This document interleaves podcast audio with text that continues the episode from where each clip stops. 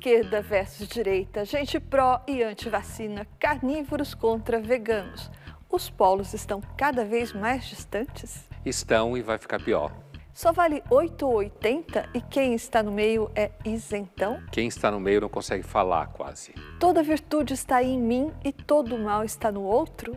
Com certeza é assim que se pensa. Polarização tem cura? Hoje em dia, não.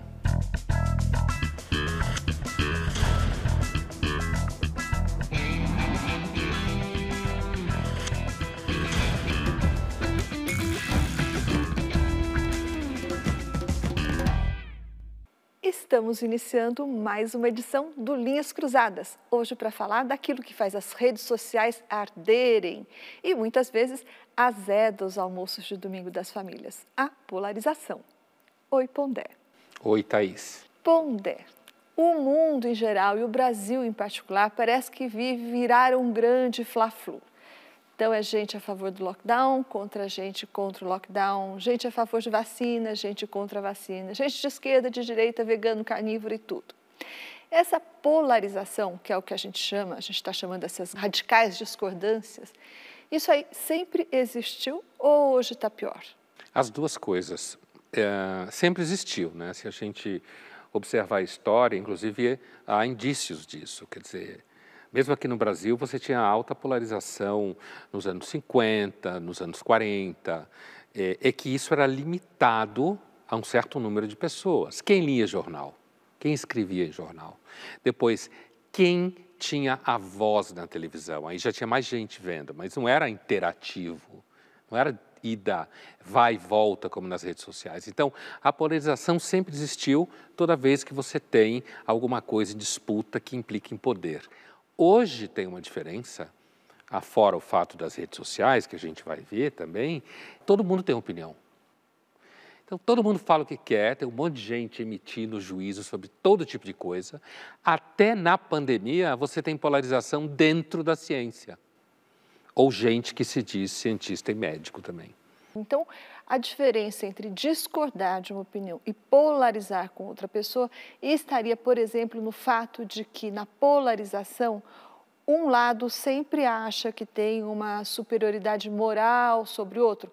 Em outras palavras, os bolsonaristas acham que os petistas são seres inferiores do ponto de vista ético, moral, intelectual e vice-versa? No caso da polarização, você tem um, um, uma, um, a presença de um viés moralizante, que é eu acho que você é corrupto, ou eu acho que você é machista, ou eu acho que você é genocida, ou eu acho que na realidade você é mentiroso. Às vezes eu suspeito que a possibilidade de você discordar de pessoas uh, depende de um quadro anterior, que é primeiro você ter pessoas que, de alguma forma, fazem parte de um mesmo clube. Imagine que eu e você somos políticos disputando alguma coisa nos anos 60 ou nos anos 50, sei lá.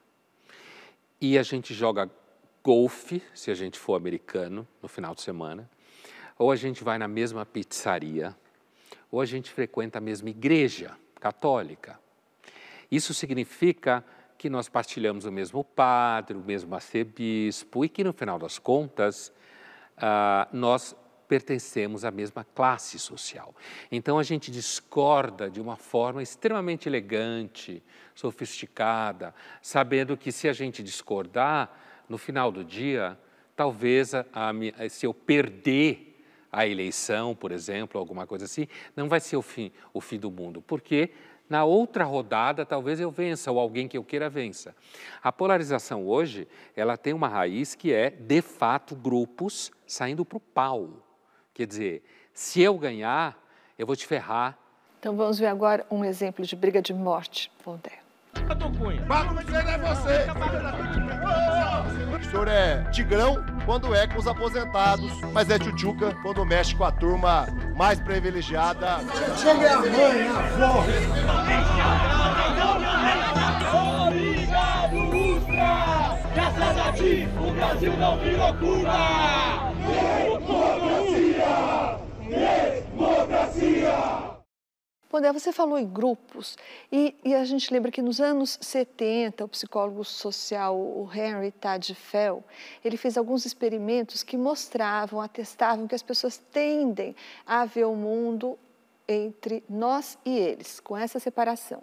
E tudo que parece eles, as pessoas tendem a desfavorecer, discriminar ou então competir com. Né?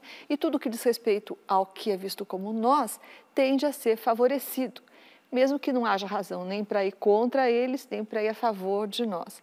Então eu te pergunto, é, as pessoas elas têm essa necessidade de pertencer a, a grupos? Isso que você está falando remete ao caráter ancestral da tendência a polarizar.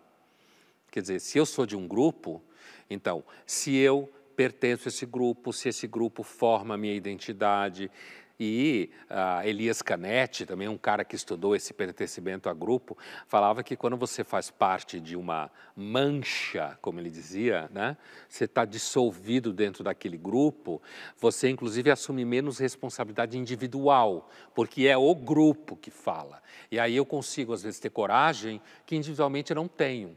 É, é muito comum a, aquelas figurinhas medíocres que a gente conhece no dia a dia, em regimes como o soviético ou em regimes como o nazista, né? qualquer regime totalitário, figurinhas medíocres que andam por aí no dia a dia, quando aparecem esses, esses, apareceram esses governos, eles aderiram logo. Eles formavam a camada média de autoridade desses grupos autoritários. Por quê? Porque sozinhos eram os medíocres, eram os nadas. Mas na hora que começaram a fazer parte do partido ou do grupo no poder, eles ganharam asas. Então, acho que sim, essa tendência a pertencimento a grupos, um contra o outro, nós contra o outro, facilita a polarização ancestralmente.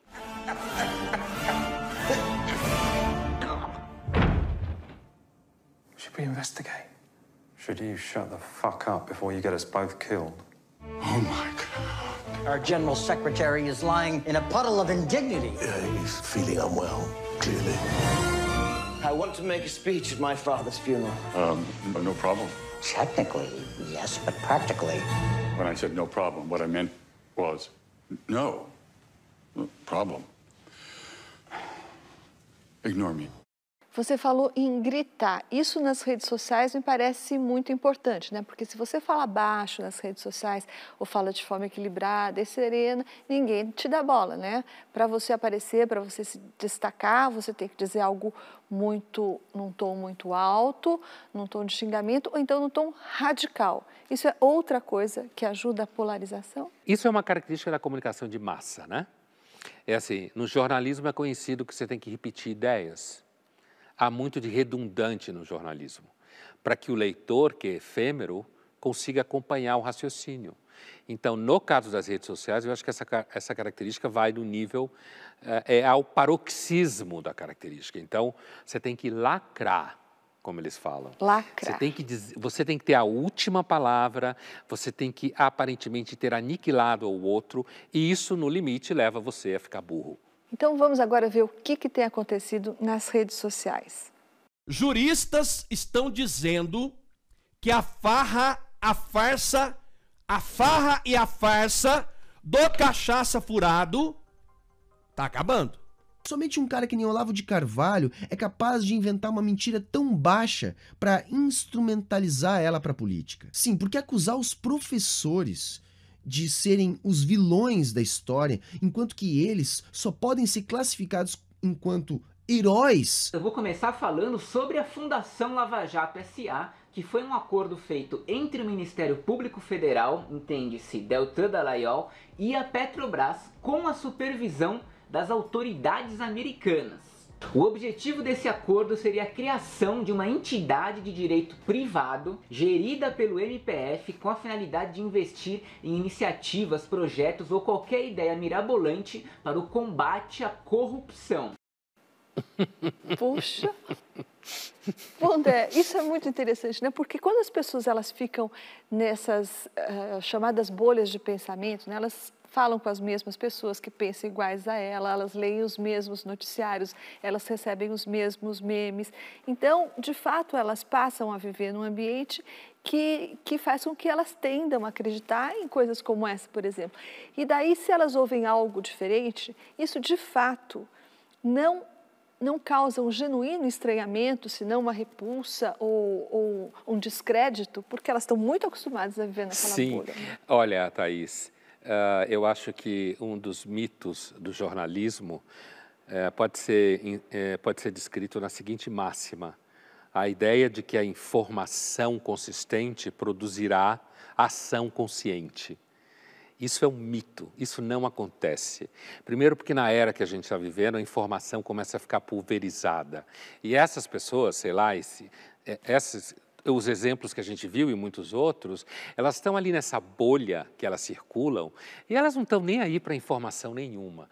E mesmo que elas tivessem acesso à informação, elas iam dizer que quem produziu, na verdade, também estava dentro de uma bolha na bolha dos acadêmicos, na bolha dos jornalistas. Então, a, a, é, essa, essa polifonia paranoica, violenta que a gente vê hoje, é claro que isso, isso são exemplos claros de uma pessoa que põe um celular na frente, uma câmera na frente, é a democratização dos meios de comunicação. Eu queria te mostrar um meme agora sobre isso, Pondé. Não adianta bancar o politizado se você respeita só quem concorda com a sua opinião é o Bakunin, né? Mikhail Bakunin, niilista, anarquista russo, século XIX, que adorava uma briga, certo? E que, inclusive, entendia que, como tudo é construído historicamente, você pode contar a história que quiser. Portanto, você não precisa nem polarizar, basta continuar repetindo o que você acha que é.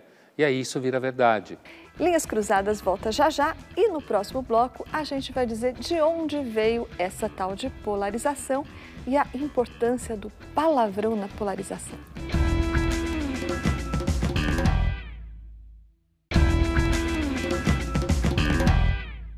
Voltamos com Linhas Cruzadas, que hoje discute aquilo que faz as famílias brigarem, as redes sociais pegarem fogo, é a polarização. E eu queria saber, Pondé, de onde surgiu essa tal polarização? Olha, é possível que a gente tenha sempre brigado, briga de bairro, mas a polarização que interessa a história, ela começa quando começa a haver possibilidade de opiniões, ainda que num grupo restrito de pessoas, e visões políticas de mundo, ou seja, quando o poder começa a poder ser disputado, e não só porque vem de Deus e cai na mão do rei ou da rainha. Então, a polarização ela começa a crescer muito antes das redes sociais. A gente pode pensar em polarização na briga com católicos e protestantes, século XV, XVI, XVII. Né? Só para ficar aqui do lado de cá do mundo, a gente pode pensar na polarização na Rússia no século XIX, que era poderosíssima, só que ali tinha três cabeças, defensores da monarquia, defensores de um pensamento liberal europeizado, defensores do socialismo, do comunismo, mas eu acho que há um marco importante na polarização mais recentemente, é a Guerra Fria. Ótimo, Pondé, a gente tem um filme que fala exatamente sobre isso, 13 dias que abalaram o mundo. O senhor, a União Soviética criaram esse novo perigo, não para os Estados Unidos, Senhor Sorin, quero lembrá-lo de que outro dia o senhor não negou a existência dessas armas, mas hoje, novamente, se eu ouvi corretamente, disse que elas não existem. Senhor, deixe-me fazer uma simples pergunta. Vamos, Audley. Não deixe escapar. O senhor embaixador Sorin nega que a União Soviética colocou e está colocando mísseis de alcance médio e intermediário em bases em Cuba? Sim ou não? Olha, esse evento da Baía dos Porcos, né, no, nesse período dos anos 60, uh, eh, ele foi um, um, momento em que, de fato, havia armas. Né? Aqui, o embaixador da ONU americano tem razão. Né? Uh, a Guerra Fria, que foi a grande polarização no século XX, pós-Segunda Guerra Mundial, que começou já durante a Segunda Guerra Mundial, né? O Stalin já tinha clareza de que ele iria partir para uma guerra fria com o Ocidente, durante a Segunda Guerra ainda. É, é, essa essa uh, polarização mundial, que no Brasil significou a emergência da ditadura, porque os Estados Unidos tinha medo de contaminação da União Soviética e do comunismo na América Latina. É, essa polarização é interessante porque ao longo da segunda metade do século do século XX, ah, Estados Unidos e Rússia eles foram, entrando numa acomodação que lembra aquilo que a gente estava falando antes. Quer dizer, começaram a fazer parte do mesmo clube, entenderam que eh, na verdade, como nesse momento era arriscado ainda, no começo dos anos 60, entenderam que eles não iam poder ir para o pau e fazer uma guerra nuclear.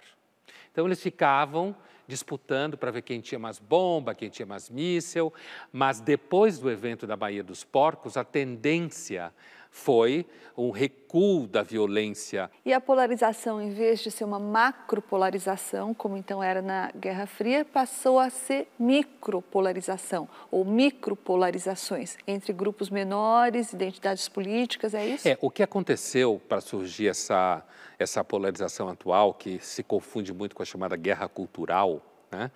é porque ali no final dos anos 60, quando Uh, já ia ficando claro, absolutamente claro, que a União Soviética era um regime de terror, criado pelo próprio Lenin, não pelo Stalin. O Stalin só continuou o que o Lenin tinha como projeto. E isso foi ficando claro. Então, a esquerda europeia, que é era a principal esquerda ainda, hoje é americana, a esquerda europeia, ela teve que procurar soluções, ela teve que procurar saídas. Então, o que aconteceu com a esquerda, que antes era filha, a esquerda ocidental, eu quero dizer que era filha da União Soviética, ela foi para o âmbito cultural.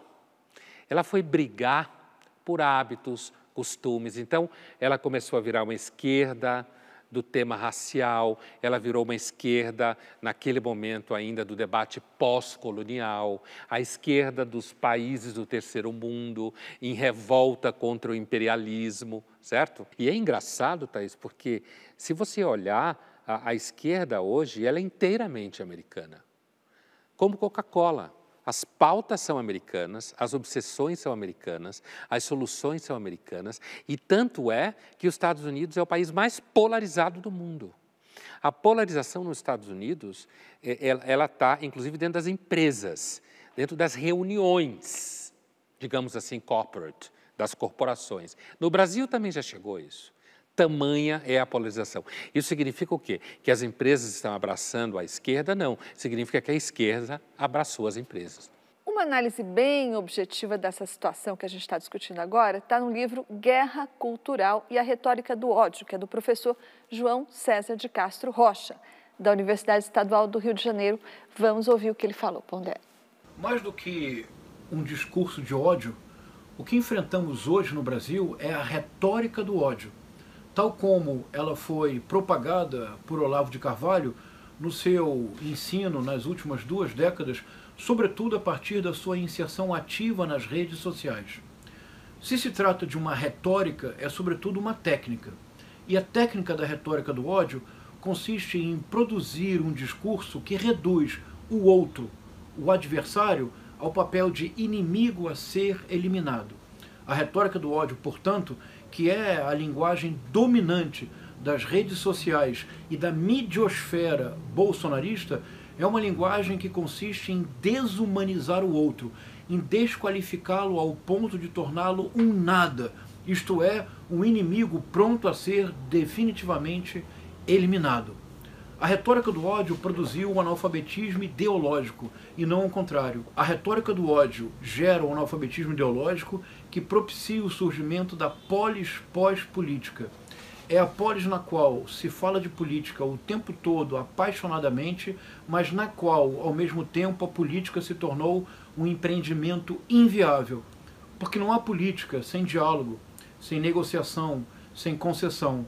Mas se, de acordo com a retórica do ódio, o mundo é dividido entre os meus, no caso da família Bolsonaro, entre os meus cúmplices e todos os outros que são reduzidos ao papel de inimigo, precisamente o que não pode haver é diálogo, portanto, política. Me parece que a, a política, ele faz esse vínculo entre retórica do ódio, produção de pobreza ideológica, analfabetismo ideológico, uma polis não política, uma cidade não política. Aristóteles já falava que a política ela é o terreno onde você convive com o que você não concorda, com aquilo que você não gosta, de certa forma. Então a política pressupõe um mundo que não é ideal. Pressupõe seres humanos que não são ideais. Pressupõe uma realidade que nunca é aquela que a gente quer então, eu concordo com a ideia de que existe uma retórica do ódio num fenômeno que a gente vive hoje. Não está parecendo que é possível sair dela por conta, inclusive, das redes sociais. Não aparecem opções, porque as redes sociais adoram baixaria, certo? E os bolsonaristas têm manipulado isso muito bem. Pondé, eu queria fazer um recorte mais comezinho aí da fala do professor Castro Rocha, porque no livro dele, esse livro que a gente citou, ele falando sobre essa retórica do ódio, ele fala de uma outra coisa muito interessante, que é o uso recorrente do palavrão e a importância do uso do palavrão nessa retórica do ódio. Ele diz que o palavrão é usado pelos, pelas alas mais radicais das redes sociais como um argumento de autoridade. E explica que o palavrão serve para isso porque ele indica a superioridade de quem está xingando e a inferioridade, claro, de quem está sendo xingado. Então, o palavrão seria não só uma linha auxiliar da polarização, como fundamental para a polarização. A ideia de você, eh, em epistemologia, teoria da ciência, do conhecimento, a gente usa a expressão ad hominem. Quando você fala assim, você é um bosta, Hã? você ah, você está reduzindo a pessoa a coisa nenhuma, mas é um argumento sobre a pessoa, não sobre o argumento da pessoa. Ou sobre o que ela pensa. Ou sobre o que ela pensa, o que ela está propondo ou não. E por que, que isso funciona melhor do que atacar o que ela pensa? Ah, porque quase ninguém pensa. Para pensar precisa de tempo. Mas o efeito do xingamento ad hominem, do argumento ad hominem, é mais poderoso em termos de debate? Sem dúvida. Quê? Se você se você está falando do ambiente aberto, onde a maior parte das pessoas não tem repertório, vive no seu dia a dia, e são, a, a, eu acho que um dos grandes enganos da tradição filosófica iluminista, que dá inclusive nas grandes utopias modernas de educação, de mídia, de informação, é a ideia de que as pessoas querem se informar para entrar em conflito com as suas ideias. Não. Não é verdade. Não é verdade. Não existe esse ser humano que a gente acha que se você informar, ele vai ser legal e ele vai superar as ideias que ele tinha. Digamos assim, a violência e o mal não é só fruto da ignorância. O Sócrates estava errado. As pessoas só querem ganhar o debate, portanto, elas não querem no necessariamente... dia a dia, quem já foi à reunião de condomínio sabe muito bem disso. Né? O que importa é você fazer com que o outro concorde com o que você quer. É claro que em alguns momentos isso não acontece, depende de muito esforço, depende de temperamentos, de capacidades. O grande político não é aquele santo, mas é aquele que consegue articular esses conflitos dentro da máquina política e ainda preservar algum resto de boa gestão. Então agora nós vamos para o nosso jogo rápido. Pondé. Existe alguma vacina contra a polarização? Não querer ganhar sempre. Não está tão preocupado assim com quem manda. Os jovens, para você, os jovens de hoje, eles são mais intolerantes que os velhos de ontem? Provavelmente. Né? Ah, ah, os jovens sempre tiveram tendência a ser intolerantes. Essa história de que os jovens são mais tolerantes é propaganda, é marketing. Porque o, o jovem é mais rígido, ele é mais ingênuo, ele fracassou menos porque teve menos tempo, ele sofreu menos. Isso tudo faz alguém ser intolerante. O que faz você ser mais tolerante é saber que você não é tão bom e que o mundo não é o que você acredita que ele é. Queria que você tivesse falado daquela sua frase que eu gosto. Jovem só é tolerante à música alta. é isso aí. Jovem só é tolerante à música alta. O resto ele vai para o pau. Já houve governo que irritasse tanto jornalistas e as pessoas como do Bolsonaro? Governo, eu acho que não, Pondé. Eleição, sim. A gente teve eleições muito irritantes, muito polarizantes. A de 2014, da Dilma, 2018, do próprio Bolsonaro. Mas um governo que irrite, que polarize tanto, não. E isso porque o Bolsonaro, ele vive de confronto. O Bolsonaro, pessoa física, né? ele é movido a confronto ele se nutre desse confronto e ele cresce no confronto. Então, ele busca sempre o confronto e isso acaba se refletindo em todo mundo. Linhas Cruzadas, aqui você ouve o que os outros têm medo de falar. E no próximo bloco, a gente vai fazer o teste Linhas Cruzadas.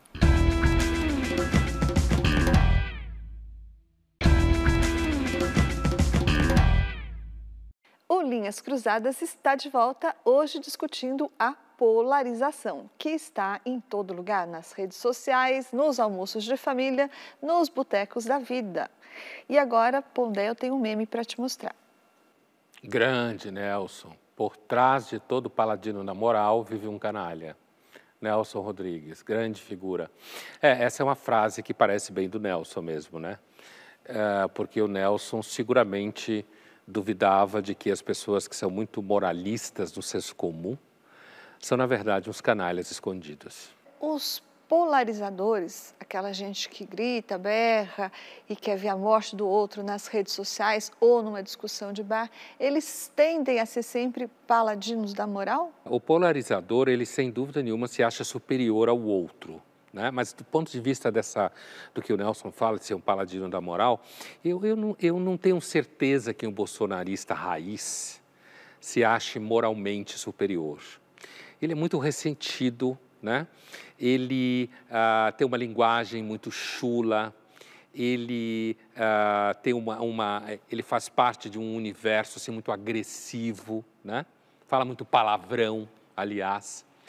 Eu acho que a ideia do paladino da moral se aplica mais, por exemplo, àqueles que fazem uh, polarização a partir das políticas identitárias. Uh, historicamente, uh, se você pegar grosso modo direita e esquerda, a esquerda sempre se achou uma santa. Né? Apesar de todas as provas históricas do contrário, continua se achando moralmente um paladino da moral. A direita, eu acho que sempre foi mais bagaceira mesmo, inclusive no caso do Bolsonaro. Agora a gente vai ver um trecho de Democracia em Vertigem e outro trecho de um outro documentário que se chama Não Vai Ter Golpe. São dois pontos de vista diferentes sobre o mesmo acontecimento que é o impeachment, que foi o impeachment da ex-presidente Dilma Rousseff. Vamos dar uma olhada. Eu tinha 19 anos quando Lula foi eleito. E me lembro da euforia. Parecia um grande passo para nossa democracia. 20 milhões de pessoas saem da pobreza, a taxa de desemprego atinge o menor índice da história e o Brasil emerge como um dos protagonistas no cenário mundial. Nós temos que fazer o que eles já fizeram no passado, que é ser militante 100% do tempo. Nós temos que ser brasileiros 100% do tempo. Vamos pro palco vocês agora! Vamos pro palco vocês agora! A prensa fala que o impeachment pertence ao Eduardo Cunha. Aí pergunta que fica: esse impeachment é seu ou do Eduardo Cunha? Esse impeachment é meu, é seu, é de todo mundo. Esse foi o momento de grande polarização do Brasil, né, Pondé? Foi, olha só como ficou chatinho, né? Quando você olha daqui para lá, como ficou uma discussão chatinha. É assim, a, o, o primeiro documentário é um documentário egresso de uma típica elite altíssima do país, economicamente falando, e que produz, então, uma filha que tem uma excelente educação, cresceu num ambiente super rico, e é bem característico de uma certa esquerda que alguns chamam de caviar, ou a esquerda derivada da cultura, do universo cultural. O segundo documentário, aparece ali o MBL, né, falando, a gente percebe a raiva presente nas pessoas. Né? E o MBL, inclusive, se caracteriza por ser um movimento que, dentro do universo deles, eles queriam ir para o pau mesmo. Quer dizer, e, e, eles faziam uma crítica de que quem não era petista estava sempre na defesa. E agora eles iam partir para o ataque, queriam tomar o poder de certa forma. Então a gente viu ali uma polarização típica. De um lado, o tom de voz é o tom de voz de alguém sofrido, que está falando de uma história pessoal, que leva você empaticamente à ideia de que ali existe uma santidade permeando todo o universo, e no outro você vê o ressentimento, a raiva quase babando, né? Pondé, quem é que se beneficia da polarização, entendendo polarização como esse jeito extremado, raivoso, quase hidrofóbico de discutir qualquer coisa? Acho que no momento da eleição, quem ganha a eleição, né? Porque aí coloniza o aparato do Estado, e a gente sabe que quando você faz isso, você tem inúmeras vantagens, inclusive num país como o Brasil, que o Estado é tão importante. Esse ambiente de polarização beneficia justamente os segmentos mais radicais, não é? Exatamente e isso. E prejudica os segmentos mais, digamos, ao centro. É, e o radicalismo, quer dizer, para ele sobreviver, ele precisa ter alguma coisa contra quem ele, ele se lança né? Ele precisa fazer barulho. Agora a gente vai fazer, vai apresentar o nosso teste que a gente fez a partir, aproveitando uma coluna que você fez outro dia na Folha de São Paulo. Então a gente apresentou para algumas pessoas as biografias de três hipotéticos candidatos a presidente. O primeiro tinha amigos envolvidos em corrupção e era conhecido por ser um tremendo mulherengo. O segundo era alcoólatra, daqueles que tomam uísque no café da manhã. E o terceiro nunca traiu a mulher, era vegetariano e amigos dos animais. Daí a gente perguntou para as pessoas em qual desses três elas votariam para presidente. Vamos ver o que, que elas responderam. Dentro dessas opções, eu escolho o terceiro. O terceiro. É o terceiro. Eu escolho dois. Óbvio que eu escolheria o terceiro, né? O três.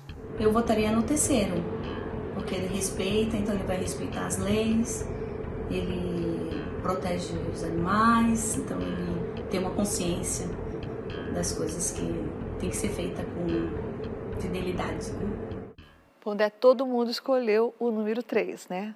Então vamos ver quem eram eles agora. O primeiro, aquele que tinha uns amigos meio tortos e era um tremendo mulherengo, era o Franklin Roosevelt. O segundo, aquele que bebia até uísque no café da manhã, era Churchill. E o terceiro, que todo mundo escolheu, que era bonzinho, amigo dos animais e gostava de todo mundo, etc., era Hitler. Vamos ver a reação das pessoas quando elas descobriram em quem elas votaram. Não. Não. Não quero Hitler.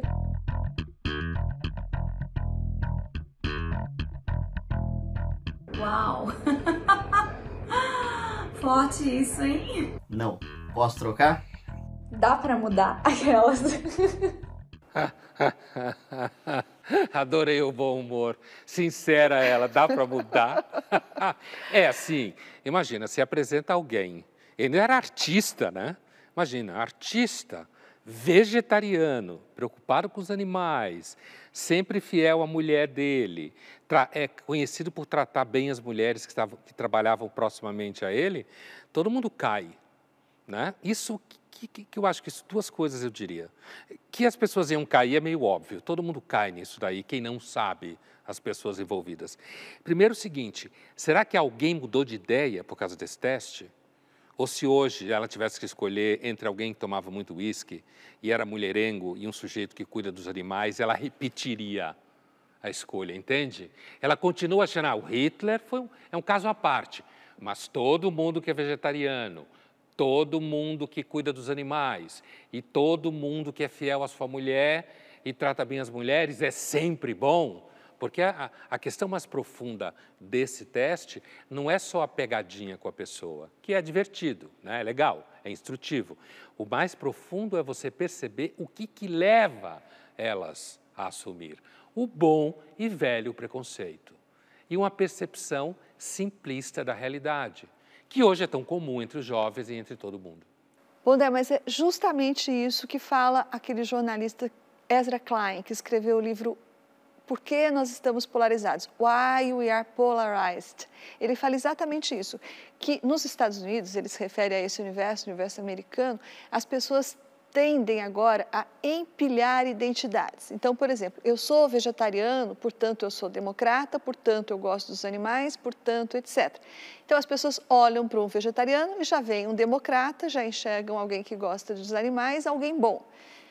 O outro lado, eu, eu sei lá, eu sou mulherengo, portanto eu sou republicano, portanto eu sou carnívoro, portanto, então as pessoas elas já vinculam o, principalmente o partido a qual a pessoa pertence a uma série de preferências e comportamentos. Né? O que, que você acha que isso pode levar como resultado? É o que esse teste revela. a pobreza de percepção da realidade. E a polarização aparece exatamente aí. E a polarização, como todo mundo tratou, ela foi para grupo de WhatsApp, ela foi para almoço de domingo, ela, hoje ela está dentro de empresas, inclusive aqui no Brasil. Você tem que tomar cuidado se você toca em determinados assuntos, porque a polarização está presente ali. Então, eu sempre vejo nisso o velho puritanismo. Thaís, não é à toa que isso é uma criação americana. O puritanismo, o demônio, certo? Está presente aí. E eu acho muito louco que um bando de intelectuais tão bem preparados continuam reincidindo no mesmo modelo. Linhas Cruzadas vai para o intervalo e volta já já. E no próximo bloco nós vamos perguntar para o Pondé se a polarização tem cura.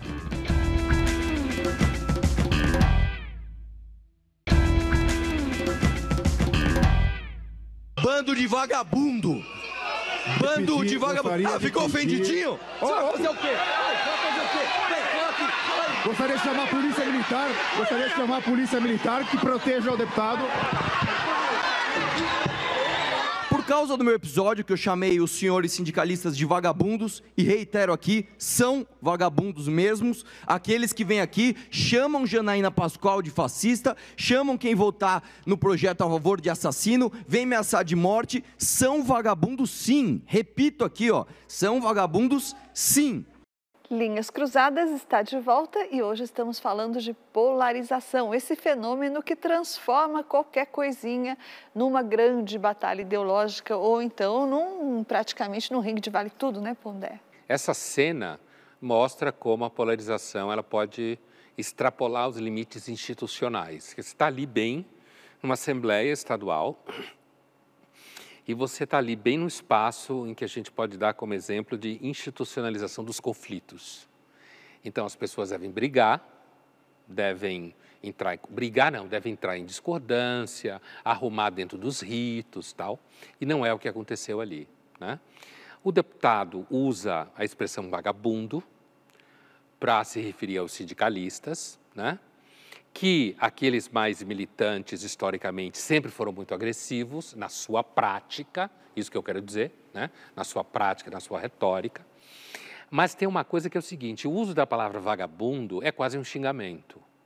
A verdade é que é muito comum muita gente, muitas vezes representada por muitos sindicatos, se referir ao seu sindicato como cheio de vagabundos. Então, veja como se- a realidade é muito complexa para quem é polarizado. né? Eu acho que uma, E o polarizado não gosta nem de complexidades nem de nuances. ele não lida, porque como ele tende à estupidez semântica, então ele não consegue lidar com o fato assim.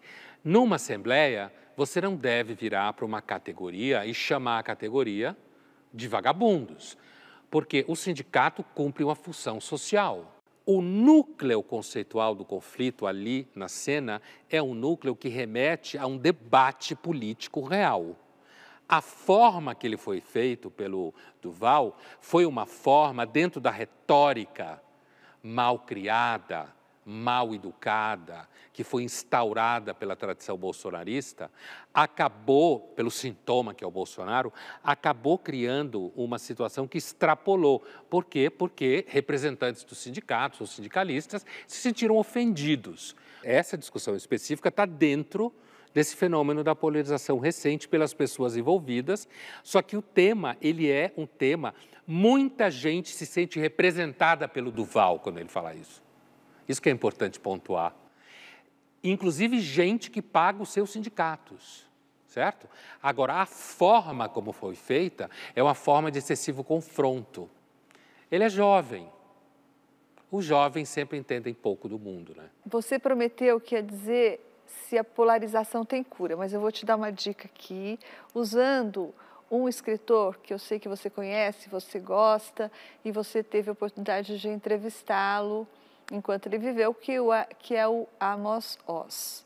E ele escreveu esse livro que se chama Como Curar um Fanático, e ele tem uma dica. Bom, fanático eu estou aqui igualando polarizador e fanático, Claro, porque embora é. ele tenha escrito esse livro É. no contexto do conflito Israel-Palestina, ele também estende isso. O conceito de fanático caberia bem aqui, eu acho, né? E daí ele diz o seguinte, que como se cura um fanático? Ele, ele sugere, por exemplo, tratá-lo ao fanático com humor, porque, segundo o Amos Oz, o fanático é sempre alguém que se leva muito a sério. Você concorda com ele? E o Amos Oz, eh, nessa entrevista, ele me disse certa feita, uh, ele não era de fato um crente em Deus, pelo menos até o momento que ele tinha falado comigo para a Folha, uh, ele disse que uh, o que caracteriza a crença judaica é que existe um Deus só, o resto é múltiplo. Então, a única coisa que existe, que é única, é Deus. O resto não tem unicidade. O que o Amos Oz queria dizer com isso? Ele queria dizer que as opiniões sempre são múltiplas e a gente nunca sabe com certeza onde está a verdade. Por isso, um outro pode dizer que você deve ser humilde com relação ao que você acredita, que você deve estar aberto à crítica que o outro faz. O Amos vai por um viés judaico que, assim, enquanto você estiver dando risada, há esperança. Certo? Enquanto você souber que você não consegue saber absolutamente tudo, hoje você acha uma coisa, amanhã talvez você ache outra, ou você consiga rir das suas próprias ideias de vez em quando, se olhar no espelho e dizer, eu estou ridículo, certo? Ou alguma coisa assim, aí ainda há esperança. Mas a tese do Amos é, enquanto você ri, enquanto você consegue encontrar motivo para achar aquilo leve, para ter certeza que você não vai ter essa certeza toda manhã, como quando você está bêbado e reconhece que está bêbado, certo? Ainda há esperança além do humor, ele fala de outra coisa, Pondé, que você citou um pouco aí no meio da sua fala, que é essa vontade de olhar aqui, olhar ali, saber daqui, saber dali, ou seja, curiosidade seria, segundo o Amos Oz, um outro antídoto para a polarização. Você acha que essa pode ser uma receita também, pode ser incluída na nossa receita Sem antipolarização? Inclusive no nível da fofoca fofocar aqui, ficar perguntando da vida alheia, se interessar ah, é? pelo que está acontecendo. Isso daí também ajuda você não se levar tão a sério. Né? Fofocar, então, é, fofocar é o antídoto para a é polarização. Muito provavelmente a espécie aprendeu a falar para fofocar, fazer piada, brincar com o outro, contar história de terror. Quanto mais certeza você tem sobre como as coisas são e como o que você quer, provavelmente menos você leu e menos experiência você teve. Então, quando eu fiz o vínculo entre a curiosidade e a fofoca, é claro que o Amos Oz pensa a curiosidade, antes de tudo, como você querer se informar, ir atrás das coisas, descobrir que existe uma multiplicidade de visões de mundo. E que se você fica numa só e você não tem curiosidade pelo que está acontecendo do outro lado, ou na casa do lado, você não olha à sua volta, você provavelmente vai ficar super preso naquilo. Por isso que eu fiz um vínculo com a fofoca. Às vezes a fofoca ajuda você a não ficar tão polarizado assim. Quando você, inclusive, descobre que o outro, de repente, tem umas baixarias iguais a você. Então vamos ver agora uma entrevista que o Amos Oz deu. There is a certain mysterious relationship between literature and gossip.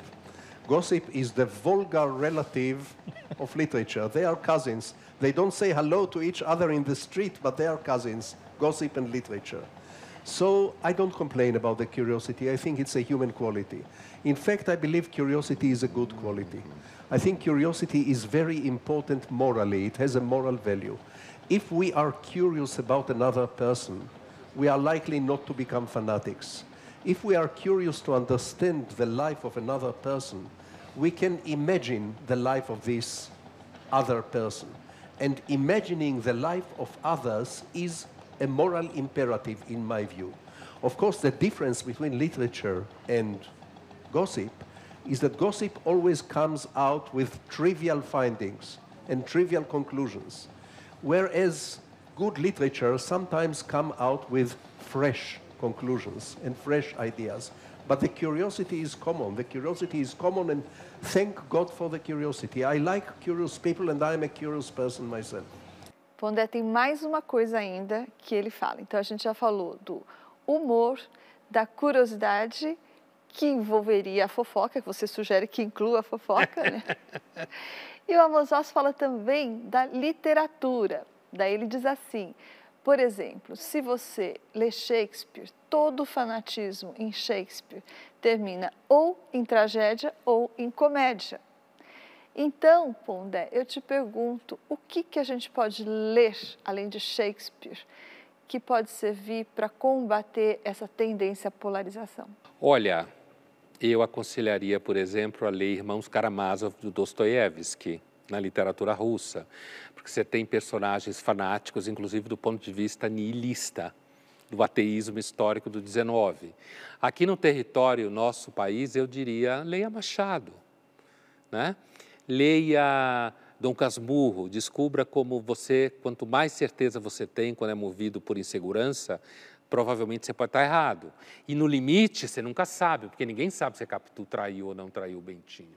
E, claro, Memórias Póstumas de Brás Cubas, do Machado. Então, a, a, ideia de que a literatura faz de você uma pessoa menos radical, ou ensina, como exemplo do Amos com Shakespeare, né? o fanatismo sempre acaba em tragédia ou em comédia, é a ideia de que esses grandes autores nos ajudam a entender a nós mesmos. E, nesse sentido, se você faz uma boa leitura, se você tem um bom acompanhamento de leitura, você pode descobrir que às vezes você pode estar bem errado naquela posição de que o sujeito que cuida dos animais, que é fiel à sua esposa, que é artista e vegetariano, talvez seja o Hitler. Linhas Cruzadas fica por aqui, mas na semana que vem a gente está de volta.